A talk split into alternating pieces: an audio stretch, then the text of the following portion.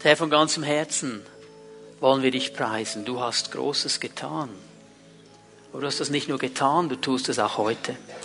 Und das erwarten wir, weil du in unserer Mitte bist, weil du hier bist, unter uns und uns begegnen möchtest. Ich danke dir, dass du dein Wort brauchst, um in unsere Leben hineinzusprechen, dass du uns hilfst zu verstehen, was deine Pläne und Gedanken über unseren Leben sind.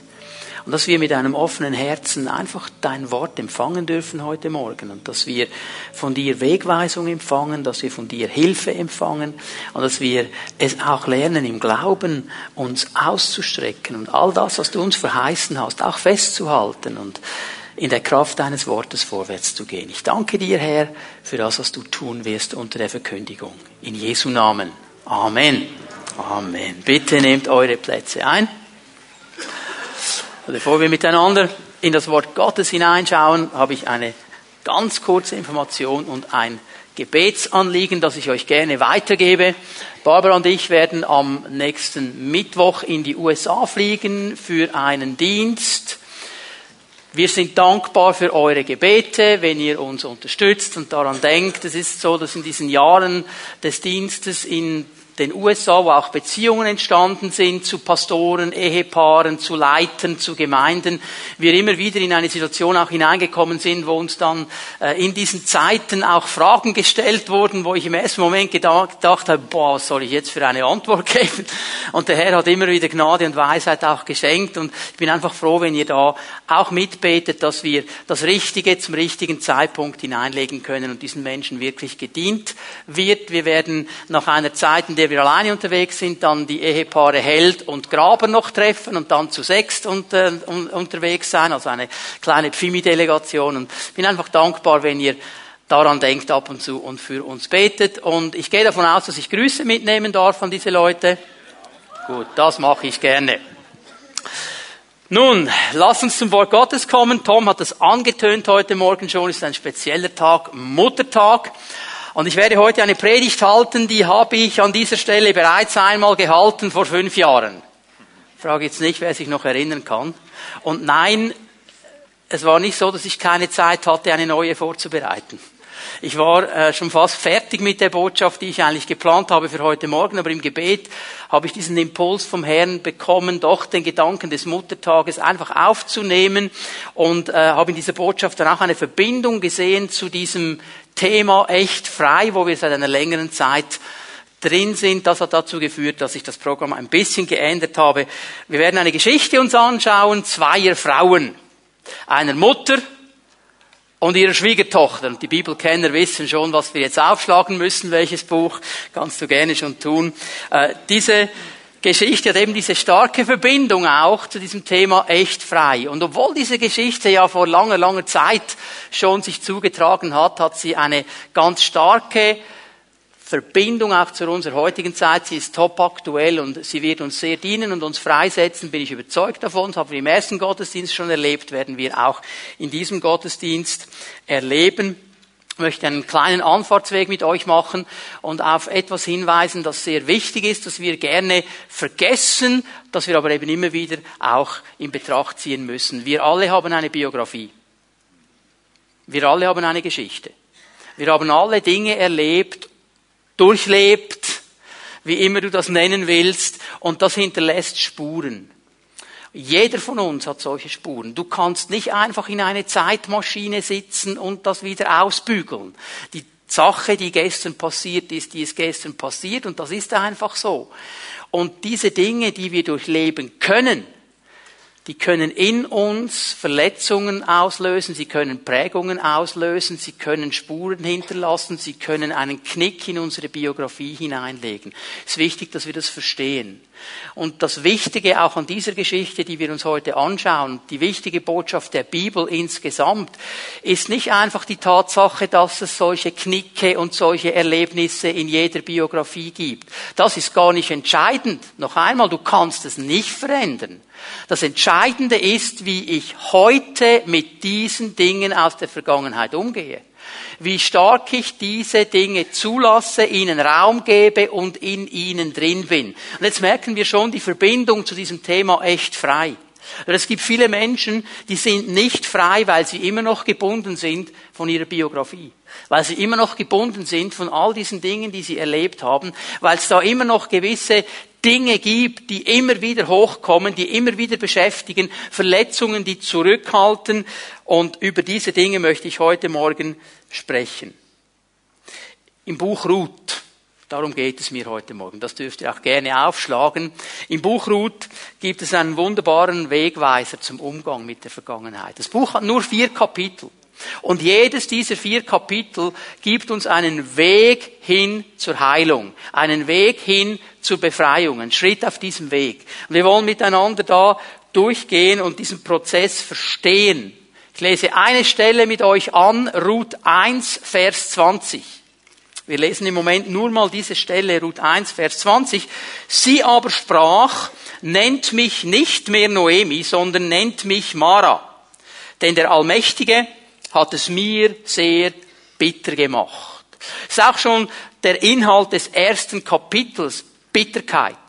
Hier spricht eine bittere Frau. Und sie sagt nicht einfach nur, oder sie hat nicht nur diesen Zustand von Bitterkeit, sie spricht auch darüber. Sie sagt, ich habe einen neuen Namen bekommen. Ich heiße nicht mehr Noemi.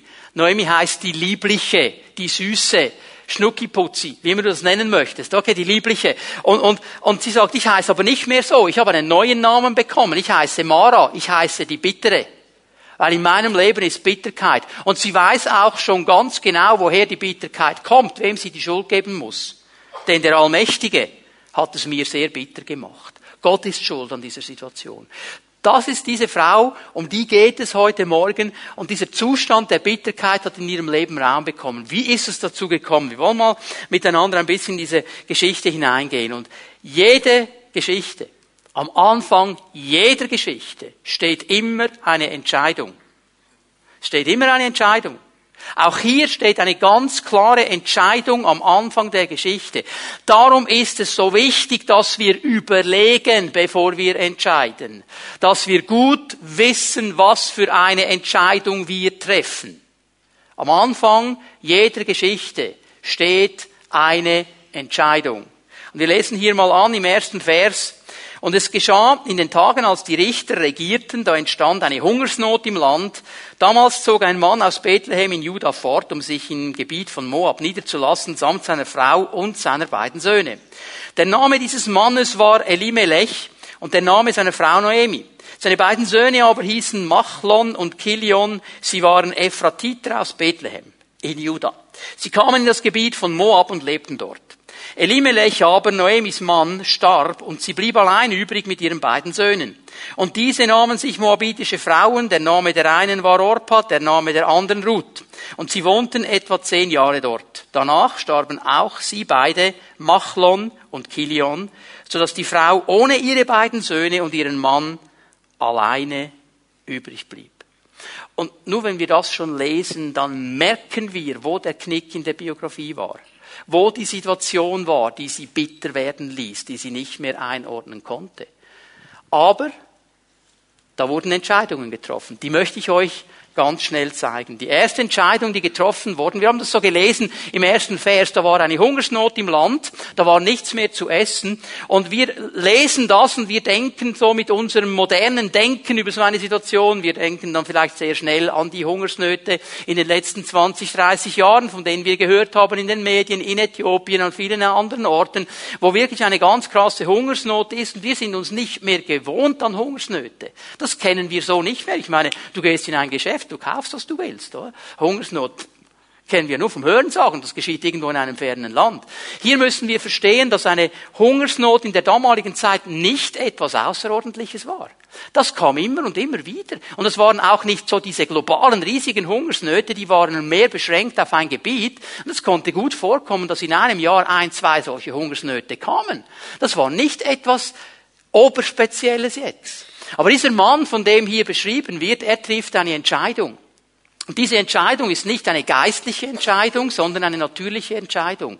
Wir lesen nämlich nicht einmal, dass er den Herrn gefragt hätte. Wir lesen nicht einmal, dass er gebetet hat. Er sagt einfach, es gibt nichts zu essen. Ich habe eine Verantwortung für meine Familie. Let's go. Wir gehen an einen anderen Ort. Denn bei den Moabiten Über der Grenze, in einem fremden Land, bei den Feinden Gottes. Da gibt es zu essen. Und da gehe ich hin. Und er trifft eine Entscheidung und nimmt seine ganze Familie mit. Väter, Männer.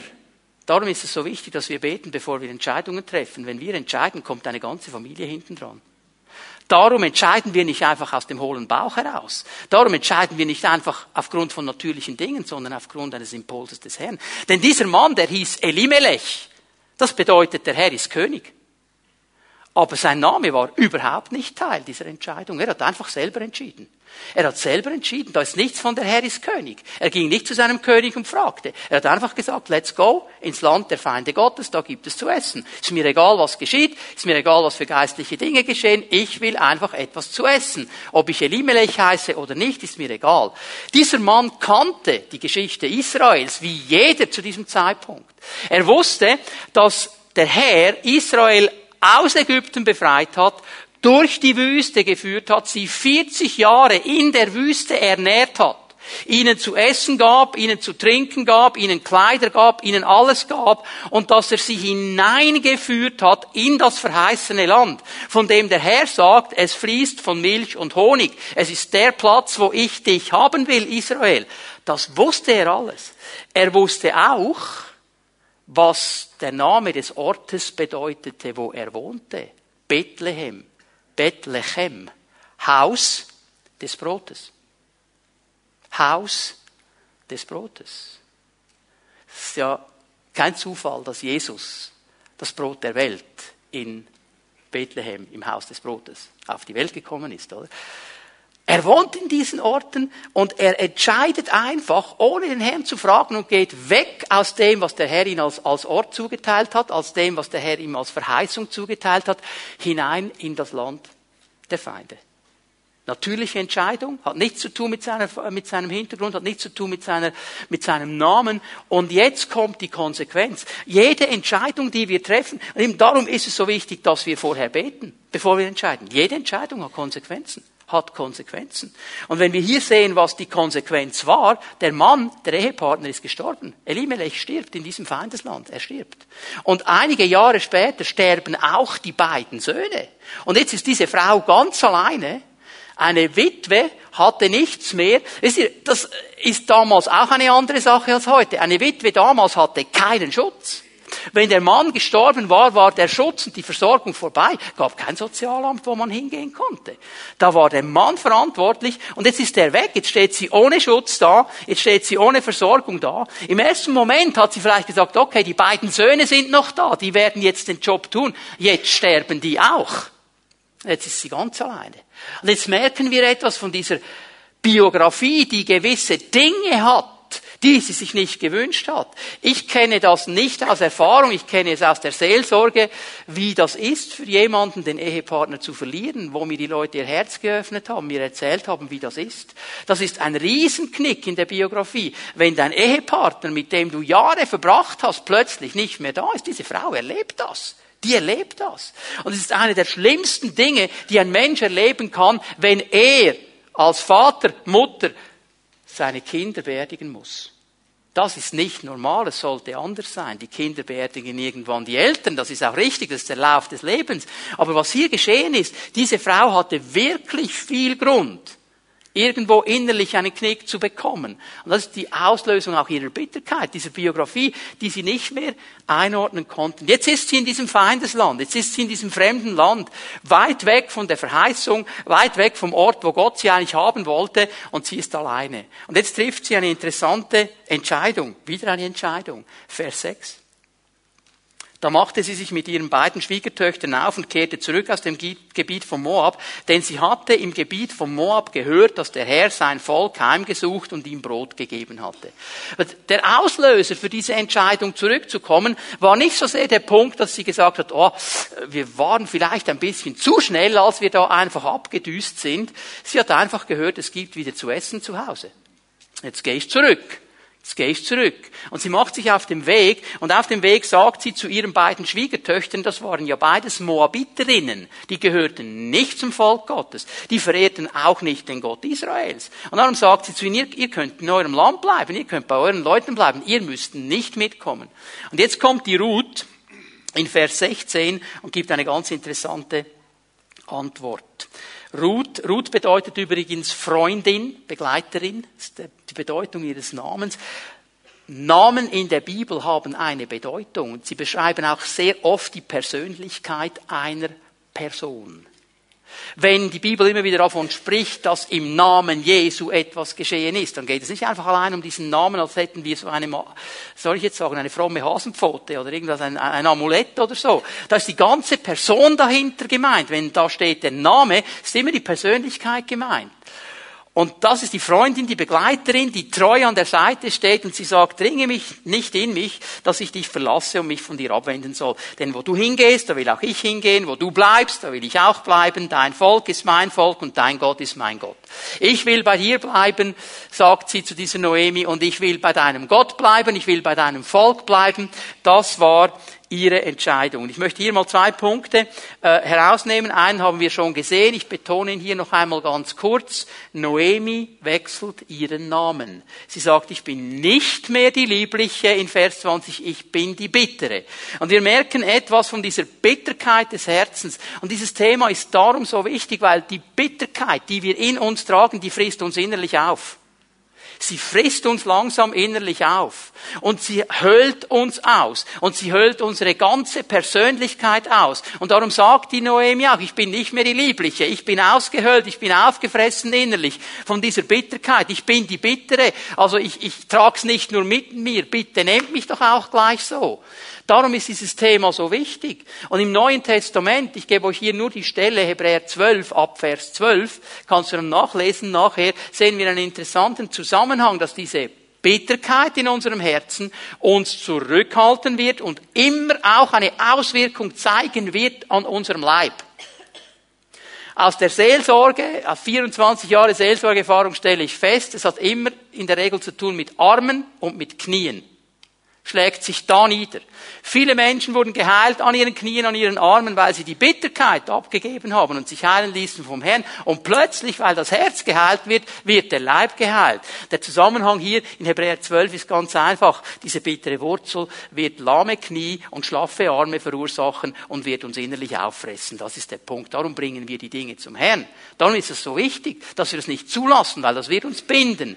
Darum gehen wir mit diesen Dingen zu unserem Herrn. Und es ist interessant, dass in ihren Augen ganz klar der Herr schuldig ist an der Situation. Er ist schuld, er, der, der, der hat es bitter gemacht mit mir, Vers 20. Und das geschieht so schnell. Das geschieht so schnell. Wir treffen eine Entscheidung, vielleicht noch, weil wir das Gefühl haben, der Herr hat ja gesagt. Und dann kommt es nicht so und dann ist er noch schuld. Und wenn wir ganz ehrlich werden, müssen wir sagen, wir haben gar nie richtig gefragt. Das ist der Punkt. Ihr kennt die Geschichte der Dame, die da auf den Markt wollte, oder? Fromme Dame, die hatte ihr Zeugs da hinten in ihrem Rucksack und wollte auf dem Markt verkaufen. Und weil sie eben fromm war, weil sie sagte, ja, ich will doch dem Herrn äh, äh, zuhören und dahin gehen, wo er mich haben will, da kam sie an diese Weggabelung, drei Wege gingen, oder? Und dann hat sie gesagt, Herr, jetzt machen wir das so. Ich nehme den Stock, ich werfe ihn in die Luft. Und auf den Weg, auf den der Stock niederkommt, da werde ich hingehen und meine Ware verkaufen. Sie nimmt den Stock, sie wirft ihn in die Luft und er fällt auf diesen Weg, der in die Berge geht. Da sagt sie, Herr, ähm, das kann nicht sein. In den Bergen ist doch niemand. Und ich glaube, das haben wir irgendwie haben wir uns falsch verstanden, Herr. Jetzt machen wir es so. Ich nehme nochmal den Stock und ich werde ihn aufwerfen und da auf den Weg, auf den er fällt, okay? Werde ich gehen, dann weiß ich, du willst mich dahin. So, sie nimmt ihn noch einmal, wirft ihn ein bisschen mit Effe in die Luft, fällt auf den nächsten Weg, der geht in den Sumpf. Sagt sie, Herr, das kann nicht sein, sauf ich ab. Also das kann es nicht sein. Herr, ich glaube, wir müssen es nochmal probieren. Irgendwie verstehen wir uns hier nicht richtig. Und sie wirft ihn noch einmal und siehe da, er fällt doch auf dem Weg in die Stadt. Und sie sagt, ich hab's doch von Anfang an gewusst. Okay? Manchmal sind wir auch so, wir lachen darüber. Manchmal sind wir auch so und dann geben wir ihm noch die Schuld. Geben wir ihm noch die Schuld. Verstehen wir? Das ist der Punkt hier. Und das ist so eine Tendenz der Leute, die bitter geworden sind. Das ist dann der Herr noch schuld. Lieben, das ist nicht der Weg. Aber interessant ist eines für mich jetzt, dass dieser gute Gott trotz der Bitterkeit eine neue Chance schenkt. Egal, was in deinem Leben geschehen ist, egal, was dich auffrisst, egal, wie viele Knicke in deiner Biografie drin sind, dieser Gott, dem du vielleicht sogar die Schuld gegeben hast, er gibt dir eine neue Chance. Er gibt dir eine neue Chance. Weil er ist der Gott der neuen Chancen. Vers 22 in Ruth 1, das überlesen wir vielleicht, wenn wir einfach so schnell drüber weglesen. So kehrte Noemi zurück und mit ihr Ruth, die Moabiterin, ihre Schwiegertochter, die sich vom Land Moab abwandte, vom Land Moab abwandte. Da ist etwas geschehen in dieser Frau. Sie sagt, ich will nichts mehr zu tun haben mit diesem Land der Feinde Gottes. Ich will nichts mehr zu tun haben mit den Göttern dieses Landes. Ich will Ruth mit deinem Gott sein und mit deinem Volk. Die hat sich ganz klar abgewandt in eine neue Richtung. Und sie kamen am Anfang der Gerstenernte nach Bethlehem. Anfang der Gerstenernte, das war im jüdischen Kalender so zwischen April, Mai, in dieser Zeit, wie wir sie jetzt gerade im Moment haben. Und interessant ist, dass ähm, der Anfang der Erntezeit in der Bibel ein symbolisches Bild ist, nämlich das symbolische Bild für einen neuen Anfang. Hat das Jahr neu begonnen, der Kreislauf hat neu begonnen. Man hat gesät, man hat bewässert, man hat geschaut, dass es wächst. Und jetzt ist es gewachsen, jetzt kann man es ernten. Und zu diesem Zeitpunkt kommen sie. Als würde Gott sagen, es gibt eine neue Chance für dich. Es gibt eine neue Chance. Nur musst du sie verstehen. Okay? Und im zweiten Kapitel sehen wir den nächsten wichtigen Schritt, und ich habe ihn mal so genannt, Gnade. Gnade. Trotz aller widrigen Umstände, trotz all dieser Dinge, die sie erlebt haben, hat die Ruth eines nicht aufgegeben. Und das ist etwas ganz, ganz Wichtiges. Das Prinzip der Hoffnung. Das Prinzip der Hoffnung. Ich meine, die hätte allen Grund gehabt zu sagen, hey, äh, mein Mann ist gestorben und, und, und mein Schwiegervater ist gestorben und alles ist im Eimer und jetzt bin ich in einem fremden Land. Also dieses Prinzip der Hoffnung nicht aufgegeben und das möchte ich dir zurufen heute Morgen. Gib das Prinzip der Hoffnung nie auf. Gib die Hoffnung nie auf. Die Hoffnung an einen Herrn, der jede Situation verändern kann. Die Hoffnung an einen Gott, der stärker ist als alle Umstände. Und das äußert sich bei ihr in Vers 2 im zweiten Kapitel des Buches Ruth. Ruth aber, die Moabiterin, sprach zu Noemi, lass mich doch aufs Feld hinausgehen und Ehren auflesen bei dem, in dessen Augen ich Gnade finde. Da sprach sie zu ihr, geh hin, meine Tochter. Etwas ganz Interessantes ist hier drin in diesem Prinzip der Hoffnung. Das Prinzip der Hoffnung heißt nicht, dass sie irgendwie dem Herrn vorschreiben würde, was der Herr jetzt zu tun hätte. Das machen wir dann oft. Wir sagen ihm dann noch ganz genau, wie es jetzt laufen soll. Sie hat eines verstanden, dass es nämlich in Israel ein Gesetz gab, und dieses Gesetz hat vorgeschrieben, dass wenn ein Feld abgeerntet wurde, das nicht bis ganz an die Ränder abgeerntet werden durfte, damit die Witwen und die Waisen im Land, die keinen Schutz hatten, die keine Versorgung hatten, eine Möglichkeit hatten, da eine Nachlese zu machen und etwas zu essen bekamen. Nun, ihr wisst ja, wie das ist mit all diesen Gesetzen. Die können ja glasklar geschrieben sein und auch ziemlich bekannt sein, das heißt noch lange nicht, dass sie eingehalten werden. Ruth konnte nicht einfach davon ausgehen, dass sie jetzt auf ein X ein Feld ging und da dann die Leute sagten, ja, bravo, auf dich haben wir gewartet, wunderbar, wir teilen gerne mit dir. Bist ja noch ein Moabiterin, gehörst nicht mal zum Volk Israel, oder? Die Chance, dass sie geschlagen wurde, dass sie vergewaltigt wurde, dass mit ihr irgendetwas Mieses geschah, war da. Also siehst du, was sie verstanden hat? Hey, ich gehe mal her, weil ich weiß, du wirst mir eine Türe öffnen und ich werde dann irgendwo einen finden, in dessen Augen ich Gnade finde.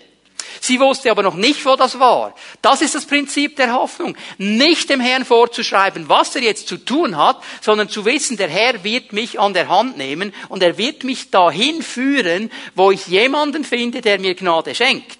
Weil dieses Prinzip der Hoffnung, weil dieses Prinzip der Hoffnung immer eine Türe öffnet für das Wirken Gottes. Immer. Aber nicht, wenn wir ihm vorschreiben, was er zu tun hat, sondern wenn wir wissen, das ist der große Weg, den Gott geschrieben hat, da werde ich hineingehen und es wird eine Türe öffnen für das Wirken Gottes. Egal, wie widrig die Umstände sind, egal, was du erlebt hast in deiner Biografie, egal, was für Verletzungen und Prägungen da sind, egal, was alles passiert ist, hör mir gut zu, die Gnade Gottes ist immer stärker. Sie ist immer stärker und sie ist immer größer. Gott hat immer mehr Gnade. Und er kann dir in dieser Gnade die völlige Freisetzung geben, auch von diesen Dingen. Das müssen wir verstehen heute Morgen. Aber was bedeutet Gnade? Lass mich hier ganz schnell etwas dazu sagen. Was bedeutet Gnade? Manchmal habe ich den Eindruck, das ist so wie ein abgewaschenes Wort auch, das wir ja gerne brauchen. Was bedeutet eigentlich? Es bedeutet, dass sein Gegenüber etwas tut, auf das ich kein Anrecht habe. Mein Gegenüber tut etwas, auf das ich kein Anrecht habe. Also, wenn ich mal dieses Bild so nehme, du hast vielleicht auch irgendwo ein Geschäft, wo du gerne einkaufst und die meisten Geschäfte heute haben ja irgend so ein Bonussystem, Cumulus, Supercard, wie das Zeug immer heißt, oder? Und wenn du dann einkaufen gehst und du hast so einen Coupon bekommen, wo drauf steht, wer heute einkauft, der bekommt, weiß ich was, 30 Franken Rabatt oder irgendwas, dann wirst du ja in der Regel ganz genau schauen, ob sie das dann wirklich abzieht an der Kasse. Weil du hast ja den Coupon und du hast die Cumuluskarte. Und du bist berechtigt, das zu haben. Und wenn sie es nicht macht, wirst du sagen, hallo, ich habe ein Anrecht drauf. Okay? Gnade. Wir haben kein Anrecht darauf. Kein Anrecht. Du hast kein Recht. Du kannst nicht die Cumuluskarte zücken und sagen, Herr, du musst jetzt. Wir haben kein Anrecht auf Gnade. Verstehen wir das? Es ist rein ein Geschenk Gottes. Es ist rein seine Entscheidung. Wir haben kein Anrecht. Und Gnade ist immer etwas, das mein Gegenüber tut, das ich nie verdient hätte. Nie. Egal wie gut, wie lieb, wie nett ich bin. Egal wie groß der Blumenstrauß ist, den ich meiner Frau heute Morgen geschenkt habe und der Mama geschickt habe und so weiter, kannst du alles abschminken. Bringt dir alles nichts. Ich hoffe jetzt, dass nicht jemand ein schlechtes Gewissen bekommen hat, weil er gemerkt hat, Muttertag vergessen. Das war so ein kleiner Tipp. Okay? Also du kannst machen, was du willst. Du kannst machen, was du willst. Wir können es nie verdienen. Und das hat Ruth verstanden. Sie sagt eigentlich, hätte ich kein Recht darauf, aber ich, ich gehe mal und Herr, ich vertraue darauf, dass du mir zeigst, wo ich Gnade finde. Ich hätte es nicht verdient. Ich kann nicht einmarschieren und sagen, hallo Bauer, hier das Gesetz, Levitikus, da steht's, du musst mir jetzt das Zeugs geben, das steht da. Konnte sie nicht, hat sie auch nicht gemacht. Sie hat gesagt, Herr, wo finde ich Gnade? Für mich. Für mich. Wo finde ich Gnade? Sie hat nicht gesagt, ja Herr, jetzt bin ich schon zehn Minuten unterwegs, bin ich an drei Feldern vorbeigelaufen. Bethlehem, wisst ihr, warum das so hieß? Haus des Brotes. Da gab es viele Weizenfelder. Sag ich, bin ich schon an drei vorbeigelaufen. Herr, was ist jetzt los? Ich bin dann langsam schlapp, oder? Nein, sie, sie ließ sich einfach führen vom Herrn, bis sie an dem Feld war, wo der Herr sie haben wollte. Also ihr wisst, wie das ist, wir Christen kennen Zufälle nicht. Es gibt keine Zufälle. Wenn du mit Gott unterwegs bist, gibt es keine Zufälle. Da hat der, Hand, der Herr seine Hand im Spiel. Ich brauche jetzt das Wort aber trotzdem. Zufälligerweise landet unsere Dame auf dem Feld des reichsten Mannes der Stadt. Zufälligerweise, da hat der Herr gesagt, hier, der reichste Mann der Stadt.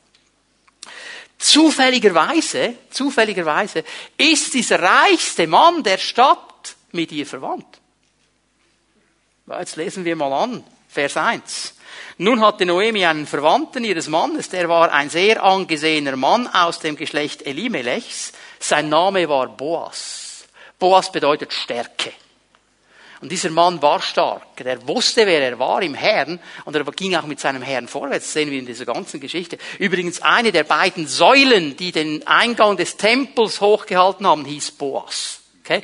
Also es war ein angesehener, starker, reicher Mann, der ging mit dem Herrn vorwärts und da wird er hin, wird sie hingeführt. Und wir werden dann später sehen, dass der Boas aufgrund der Verwandtschaft ein Löser für Ruth ist.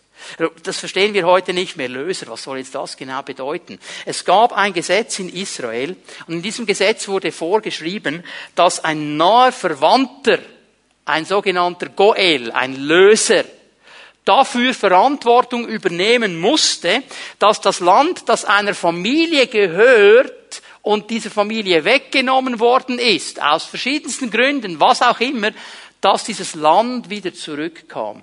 Gott ist in seiner Gesetzmäßigkeit immer davon ausgegangen, dass das Land spätestens nach 50 Jahren zurückgehen muss, im Jubeljahr. Er hat dir etwas zugeteilt und das soll dir nicht weggenommen werden. Das ist ein Erbteil vom Herrn und das muss wieder zurück. Und dann gab es diesen Löser, der verwandt war und dann diese Dinge umsetzen musste. Er muss mit seinem Namen und mit seinem Leben und mit seinem Besitz bürgen dafür, musste eigentlich alles geben, damit es wieder gelöst wird und du zurückbekommst, was dir gehört. Und dieser Löser, der war auch dafür verantwortlich, Nachkommenschaft sicherzustellen. Das heißt, wenn da ein Mann gestorben ist, ohne dass er männliche Nachfahren hatte, dann musste der schauen, dass mit dieser Frau, er musste sie heiraten, ein männlicher Nachkomme gezeugt wurde. Und der war dann der Erbe, das heißt, er musste mit ihm das Erbe teilen. Drum haben das viele nicht gewollt, die haben das nicht gemacht. Darum haben sie da nicht mitgemacht. Sie sagen, ja, da muss ich mit dem noch teilen.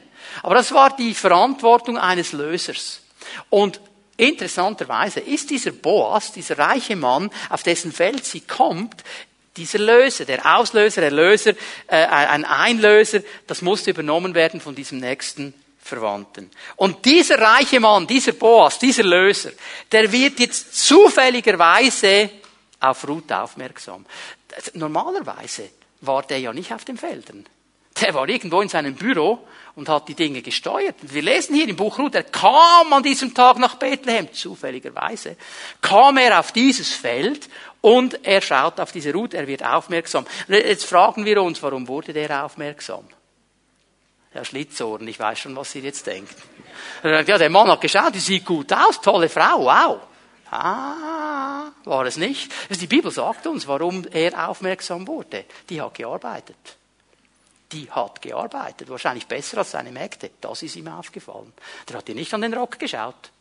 Der hat gesehen, diese Frau, boah, das ist eine Sprüche 31 Frau.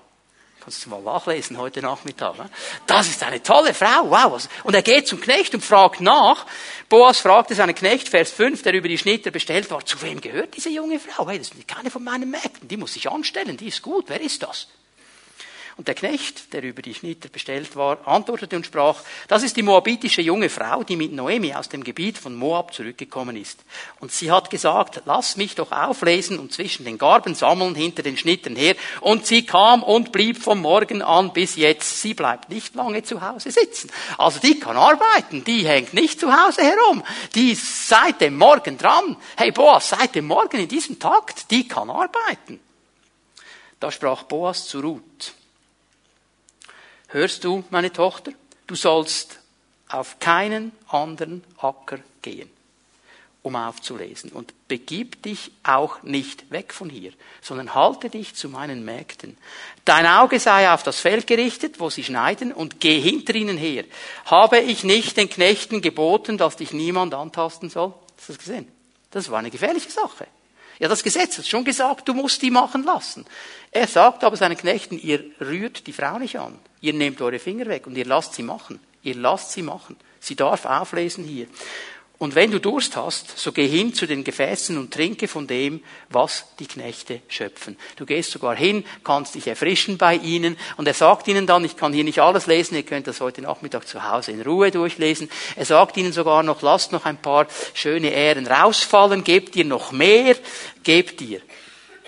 Und jetzt kommt wieder dieses Herz der Ruth. Die hat jetzt nicht gesagt, ist ja klar, oder? Steht ja im Gesetz, oder? Ist ja klar. Vers 10, schau mal, was sie sagt. Da fiel sie auf ihr Angesicht, neigte sich zur Erde und sprach, warum habe ich vor deinen Augen Gnade gefunden, dass du dich um mich kümmerst, da ich doch eine Fremde bin? Ich hätte das nicht verdient. Boas, ich hätte das nicht verdient. Ich habe kein Anrecht darauf. Ich kann das nicht einfordern. Warum, warum machst du das? Ich bin eine Fremde. Was? Sie hat Gnade verstanden. Und sie fragt jetzt nach und die Antwort ist interessant. Ich möchte hier einen Punkt machen, den ich dann am Ende der Predigt noch einmal aufnehme. Boas ist ein Bild auf Jesus Christus. Boas, der Löser im Alten Testament, ist ein Bild auf den ultimativen Löser Jesus Christus, der uns dann alle erlöst hat. Und ich sehe in der Antwort von Boas zwei Dinge und die sind bei Jesus genauso. Im Vers 11 sagt er ihr als Antwort auf diese Frage, warum Boas, warum? Da antwortete Boas und sprach zu ihr, es ist mir alles erzählt worden, was du an deiner Schwiegermutter getan hast nach dem Tod deines Mannes, wie du deinen Vater und deine Mutter und dein Heimatland verlassen hast und zu einem Volk gezogen bist, das du zuvor nicht kanntest. Boas muss sagen, ich habe das alles gehört. Ich habe die ganze Geschichte gehört und ich habe etwas von deinem Herzen gesehen in dieser Geschichte drin. Darum gebe ich dir Gnade. Bei Jesus ist es etwas anderes. Der muss niemanden fragen. Der kennt unsere Herzen. Aber der Punkt ist folgender. Der Punkt ist folgender. Er hat seine Augen auf uns gerichtet. Er sieht ganz genau, wo wir stehen. Er sieht ganz genau, was unsere Geschichte ist. Er sieht unsere Biografie. Er weiß alles. Er kennt jeden Moment. Er kennt jede Sekunde. Er kennt jede Begebenheit. Er kennt sie alle und er schaut auf uns. Er ist nicht weit weg. Und ich gesagt, ja, puh, wenn ihr schon bitter werden wollt und mir noch die Schuld gebt, ist mir egal. Er schaut. Er schaut nach uns aus. Genauso wie der Vater des verlorenen Sohnes, der den ganzen Tag ausgeschaut hatte, zum Sehen, wann kommt er zurück. Und genauso sieht der Herr er sieht. Und weißt du, was die Verheißung der Bibel ist im Alten Testament? Er sieht die, die zerbrochenen Herzen sind, die eben einen Knicks in der Biografie haben, die eben solche Dinge erlebt haben. Und er will ihnen helfen, dass sie nicht bitter werden, weil er will ihre Herzen heilen. Er sieht das. Er sieht das. Und noch etwas sehe ich in der Antwort von Boas. Der Herr Vers 12, vergelte dir deine Tat und dir werde voller Lohn zuteil von dem Herrn, dem Gott Israels, zu dem du gekommen bist, um Zuflucht zu suchen unter seinen Flügeln. Boas schenkte ihr Gunst und Gnade weil sie bereit war, umzukehren und wieder zurückzukommen zum Herrn. Der Herr schenkt uns Gunst und Gnade, wenn wir ihn wieder suchen, wenn wir uns wieder aufmachen. Hör mal, wenn du aufstehst heute und sagst, ich werde mich nicht mehr nur um diese Dinge konzentrieren, die nicht gut gelaufen sind. Ich will meine Bitterkeit auf die Seite legen. Ich will meine Biografie auf dich legen. Dann wird er Gunst schenken. Dann wird er Gnade schenken. Und dann wird das geschehen. Dann wirst du Zuflucht haben bei ihm und unter seinen Flügeln. Nach hier muss ich an dieses gewaltige Bild denken im Alten Testament. Was ist unter seinen Flügeln, Bibelkenner? Jetzt dreht's. Heilung, Heilung und Heilung ist unter seinen Flügeln. Da ist der Ort der Wiederherstellung. Er schenkt Gnade wenn wir ihn suchen, wenn wir zu ihm gehen.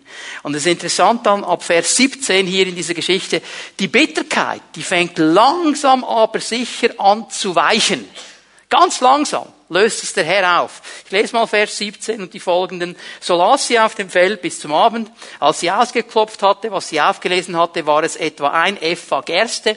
Das lesen wir jetzt hier so locker. Das ist ein sehr, sehr gutes Tageswerk. Das ist relativ viel, das sie da hatte. Und sie hob es hoch, trug es in die Stadt und ihre Schwiegermutter sah, was sie aufgelesen hatte. Dazu zog sie heraus, was sie übrig gelassen hatte, nachdem sie satt geworden war, und gab es ihr. Und ihre Schwiegermutter sprach zu ihr, wo hast du heute aufgelesen? Wo hast du gearbeitet? Die konnte es fast nicht einordnen, dass die so viel bringt. Gesegnet sei, der sich um dich gekümmert hat. Da sagte sie ihrer Schwiegermutter, bei wem sie gearbeitet hatte, und sprach, der Mann, bei dem ich heute gearbeitet habe, heißt Boas. Da sprach Noemi zu ihrer Schwiegertochter, gesegnet sei er von dem Herrn, der seine Gnade den Lebendigen und den Toten nicht entzogen hat. Und Noemi sagte ihr, der Mann ist mit uns neu verwandt. Er gehört zu unseren Lösen. Und jetzt hat es sogar bei dieser bitteren Noemi geklickt. Jetzt hat sie gemerkt, oh, oh, oh, oh, oh, da ist etwas am Laufen, da geschieht etwas. Und langsam aber sicher fängt sich an, diese Bitterkeit aufzulösen. Und im dritten Kapitel kommt dann der nächste Schritt, der immer auf Gnade folgen muss. Das ist der Schritt des Glaubens. Das dritte Kapitel spricht sehr stark von diesem Glauben. Im Prozess der Heilung brauchen wir diesen Schritt des Glaubens. Noemi wusste jetzt, Boas ist die Antwort auf unsere Not. Aber sie musste jetzt ihrer Schwiegertochter helfen, von der Gnade in den Glauben hineinzukommen. Wir können alle wissen, dass wir Gnade bekommen können beim Herrn. Wir können alle wissen, dass es Gnade gibt. Wenn wir nie anfangen, das zu glauben und aktiv zu werden, wird sich nichts verändern in unserem Leben. Und Noemi wusste, die Ruth muss jetzt aktiv werden. Die muss jetzt etwas machen mit diesen Möglichkeiten der Gnade. Und ab Vers 3 erklärt sie ihr, was sie machen soll. So bade dich nun und salbe dich und lege deine Kleider an und geh zur Tenne hinab. Also mach dich bereit für den Ausgang. Okay?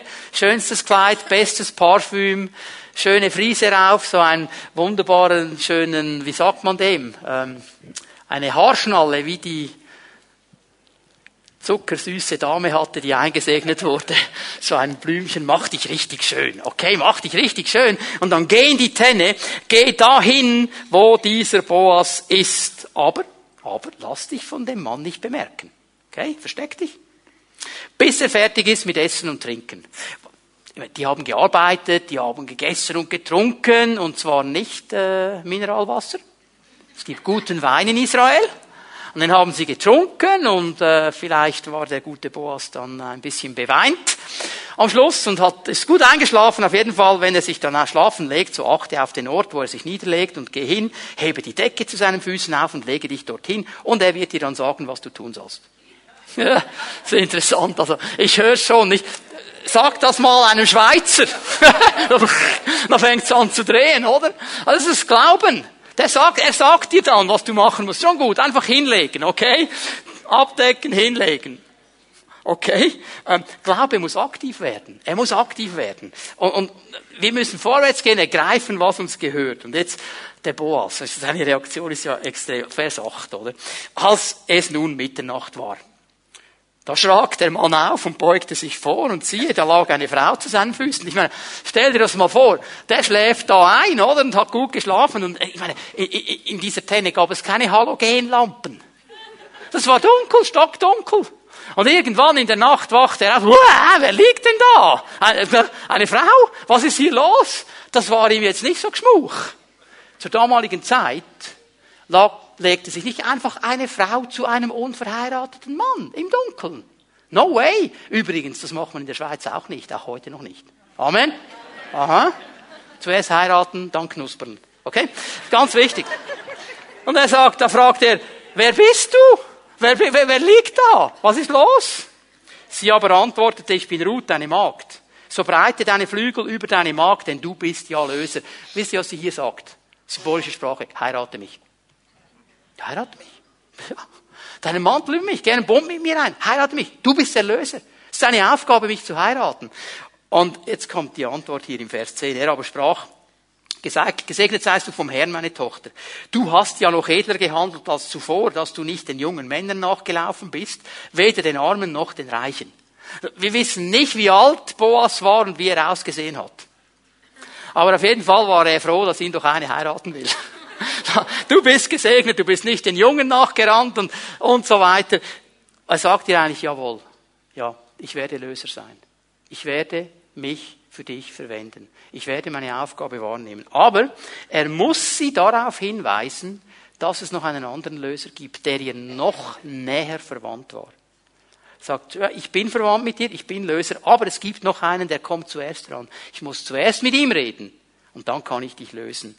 Und dann in Vers 15 tut er etwas. Nachher ist ein Mann des Glaubens.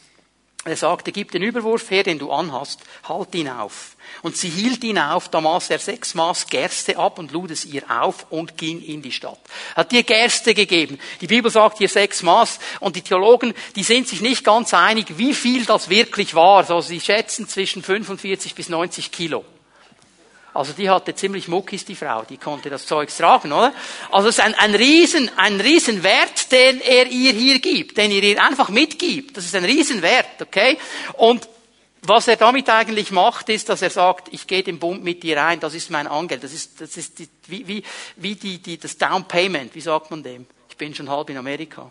Anzahlung, danke schön ja, ich musste jetzt englische Predigten vorbereiten, jetzt habe ich die englischen Worte und die deutschen nicht mehr. Die Anzahl, also die Sicherheit, du wirst mit mir in diesen Bund gehen.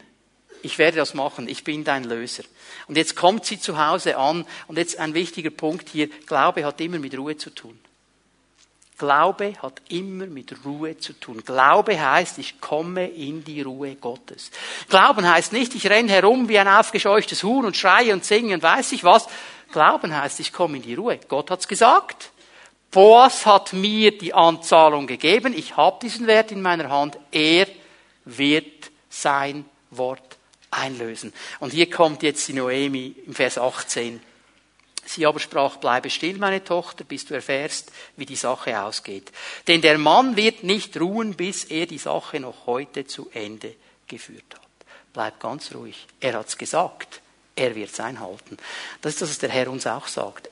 Ich habe es gesagt. Bleib ruhig. Nicht herumrennen wie ein aufgescheuchtes Huhn. Wenn du weißt, das ist meine Verheißung, das habe ich gesagt, bleib ruhig. Vertraue, ich werde kommen. Denn interessanterweise musste der jetzt in die Stadt. Der musste jetzt mit dem anderen Löser zuerst sprechen. Ruth musste nur ruhig bleiben. Aber weißt du, was geschieht, wenn wir ruhig bleiben im Glauben, wenn wir in der Gewissheit des Glaubens ruhen? Hinter den Kulissen ist Jesus am Arbeiten. Und er tut das, was wir sowieso nicht tun können. Also hör doch auch herumzurennen. Werde ruhig im Glauben. Werde ruhig im Glauben. Und lass ihn einfach die Arbeit tun. Und im letzten Kapitel, im Kapitel 4, da geht es dann um diese Befreiung. Und da wird sie jetzt ganz aktiv. Da wird dieser Glaube, sage ich mal so, belohnt. Da geht es um Befreiung, da geht es um Heilung, da geht es um Segen. Das ist interessant. Diese Geschichte hat begonnen mit drei Beerdigungen. Sie endet mit einer Hochzeit. So kann Gott die Dinge drehen. Er kann befreien. Ähm, Vers 10 im vierten Kapitel. Ich meine, der, der eine, der andere Löser, der hat zuerst hat er gesagt, ja cool, werde ich machen. Mache ich. Das mit dem Land und so organisiere ich, mache ich doch. Und dann hat Boas seine Trumpfkarte gezogen. Er hat gesagt, ja, aber hör mal, du musst dann auch noch die Ruth heiraten. Und sagte, wow, wow, wow, eine ist genug.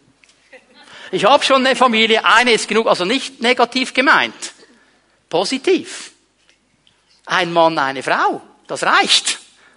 Okay? Er sagt, nein, das will ich nicht. Er wollte nicht sein Erbe teilen mit anderen Leuten. Er wollte nicht nochmal einen Sohn zeugen. Das wollte er alles nicht. Er sagt, Boas, du kannst, du kannst auslösen. Machst du, machst du. Und jetzt sagt Boas hier in Vers 10, dazu habe ich mir Ruth, die Moabiterin, die Frau Machlons, zur Ehefrau erworben, um den Namen des Verstorbenen auf seinen Erbteil wieder aufzurichten, damit der Name des Verstorbenen nicht verschwindet aus der Mitte seiner Brüder und aus dem Tor seines Ortes. Ihr seid heute Zeugen. Boas hat gesagt, ich bin bereit, diese Familienlinie fortzuführen. Ich werde Ruth in eine neue Familie hineinführen und mit ihr diese Familienlinie fortführen. Ich werde sie da hineinnehmen in meine Familie und ich werde auch das Land, das sie verloren haben, wieder zurückbringen. Ich werde auf seinem Land das aufbauen. Und schau mal, das ist genau das, was Jesus für uns tut. Darum ist Jesus der ultimative Löser. Er unser himmlischer Löser hat den Preis bezahlt. Er hat mich herausgeholt aus meiner alten Familie und hineingelegt in eine neue Familie. Ich bin jetzt in der Familie Gottes, ich bin sein Kind, ich gehöre zu ihm. Er ist mein großer Bruder. Er hat mich da herausgelöst. Ich habe einen neuen Familiennamen. Ich gehöre zu ihm. Das ist das, was er getan hat. Und er hat auch angefangen, ist immer noch dran, all das Land, all die Verheißung, all den Segen Gottes, der mir weggenommen wurde, wieder zurückzubringen um mich wieder herzustellen und wieder genau in das hineinzubringen, was er immer wollte für mein Leben. Hör mir gut zu. Gott schreibt das letzte Kapitel deines Lebens, wenn du zu ihm gehörst. Von dem Moment an, wo du dein Herz geöffnet hast für ihn, schreibt er deine Geschichte. Da schreibt sie nicht mehr du, auch nicht deine Vergangenheit. Er schreibt sie.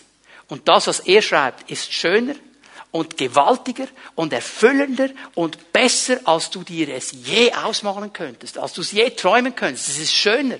Nun müssen wir ihn dann schreiben lassen. Er hat diese Geschichte genommen, die wirklich viel Tragödie hatte, wo wirklich viel Hoffnungslosigkeit war. Und er hat eine neue Geschichte geschrieben, hat diese Frau in eine neue Familie hineingenommen. Wisst ihr, was er gemacht hat? Die Ruth war die Urgroßmutter von David. König David. Aus dieser Linie durch Boas und Ruth kam David. Und wisst ihr, was sie auch noch ist? Die Ur, Ur, Ur, Ur, Ur, Ur, etwa 27 Mal zurück. Großmutter von Jesus.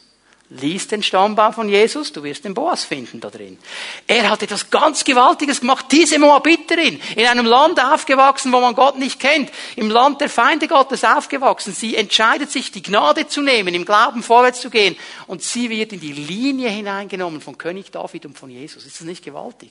Mehr als sie sich jemals träumen hätte lassen können. Das ist gewaltiger, als wir es uns vorstellen können. Gott schreibt Geschichte mit uns. Er hat den Löserpreis bezahlt für dich und für mich, damit dieser Plan zustande kommt. Damit dieses neue Drehbuch, diese neue Geschichte deiner Biografie geschehen kann. Aber es beginnt damit, dass wir umdrehen, dass wir die Gnade nehmen, dass wir glauben und erwarten, dass er uns freisetzt. Damit beginnt es. Und ich möchte dich heute Morgen ermutigen, dass du einen mutigen Schritt machst aus der Bitterkeit heraus. Wo die Dinge waren, die du erlebt hast, die die Tendenzen dich hineingelegt haben, bitter zu werden. Die Dinge, die immer wieder hochkommen, leg sie heute zu den Füßen von Jesus. Er ist der Heiler und der Löser. Den Frust, den du hast über Dinge, die nicht so gelaufen sind. Vielleicht hast du dir Dinge geplant, hast du dir Dinge gewünscht. Du wolltest vielleicht einen bestimmten Beruf erlernen, konntest nicht. Du wolltest eine Schule besuchen, konntest nicht, Prüfung nicht geschafft. Das sind Dinge nicht gelaufen. Du wolltest eine Person heiraten, die dich nicht wollte und so weiter. Frust, Frust, Frust. Gib's dem Herrn. Gib's dem Herrn. Lass dich nicht mehr binden von diesen Dingen. Weil so schnell, wenn man dann die Prüfung nicht schafft, heißt es plötzlich, du kannst gar nichts. Ich werde nie etwas schaffen, dann reden wir uns diese Dinge ein und binden uns selber. Komm heraus aus diesem Frust. Komm heraus aus der Hoffnungslosigkeit. Ja, was soll mit meinem Leben noch werden? Ja, wer weiß, was Gott noch plant. Und wo er dich hineinnehmen will, es wird auf jeden Fall gewaltig sein. Komm heraus aus diesen Dingen und komm hinein in den Plan Gottes. Von Bitterkeit zum Segen. Können wir aufstehen miteinander? Ich möchte beten, dass die Lobpreise nach vorne kommen, noch einen Moment. Wir wollen in die Gegenwart Gottes gehen. Die Antwort, die Freisetzung, die Heilung ist bei Jesus.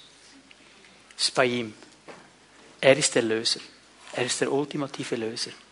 Und ich möchte dich einladen, dass du heute Morgen einen Schritt zu ihm machst. Vielleicht bist du hier und du hast noch nie diesen Schritt gemacht, wirklich zu Jesus zu kommen ihn wirklich als deinen Erlöser auch aufzunehmen, ganz bewusst, dann lade ich dich ein, dass du diesen ersten Schritt tust heute Morgen. Denn erst dann, wenn du wirklich zu ihm kommst und er in dein Leben hineinkommen darf, dann fängt er an, die Biografie neu zu schreiben dann fängt er an, die Dinge wieder zu ordnen. Es braucht diesen ersten Schritt. Genau wie Ruth herauskommen musste aus Moab, herauskommen musste aus dieser Gottesferne, hinein und in die Nähe Gottes, so kannst du diesen Schritt heute Morgen tun. Und wenn das dein Anliegen ist, wenn du das gerne möchtest, ich möchte bitten, dass äh, Tom, Pastor Tom Fankhauser, dass du von mir aus gesehen zu diesen beiden Fahnen gehst, wink mal ein bisschen. Okay, das ist Pastor Tom Fankhauser. Wenn du diesen Schritt heute Morgen tun möchtest, dann lade ich dich ein, dass du nachher, wenn wir den Herrn noch einmal anbeten, zu ihm gehst, zu diesen Fahnen, da kommt vielleicht noch ein anderer Pastor auch dazu, und er wird dir gerne erklären, wie du diesen wichtigsten ersten Schritt tun kannst, damit Gott dann deine Biografie neu schreibt. Und dann möchte ich bitten, dass jetzt gleich Zellenleiter und Zellenleiterinnen nach vorne kommen mit euren Ehepartnern, stellt euch hier vorne auf. Wir werden Jesus anbeten und wir werden gerne beten heute Morgen mit Menschen, die einen Schritt machen wollen. Sagen, ich komme heraus aus der Bitterkeit. Ich komme heraus aus der Hoffnungslosigkeit. Ich lasse mich nicht mehr binden von meiner Biografie. Ich will das nehmen, was Gott hat für mich und ich werde vorwärts gehen in der Kraft dieses Planes Gottes. Es gibt einige Menschen hier heute Morgen in diesem Gottesdienst. Gott hat zu dir gesprochen. Gott hat dir Dinge aufgezeigt. Und es ist nicht so gekommen, wie du gedacht hast, dass es kommen müsste. Und du hast es einfach auf die Seite gelegt.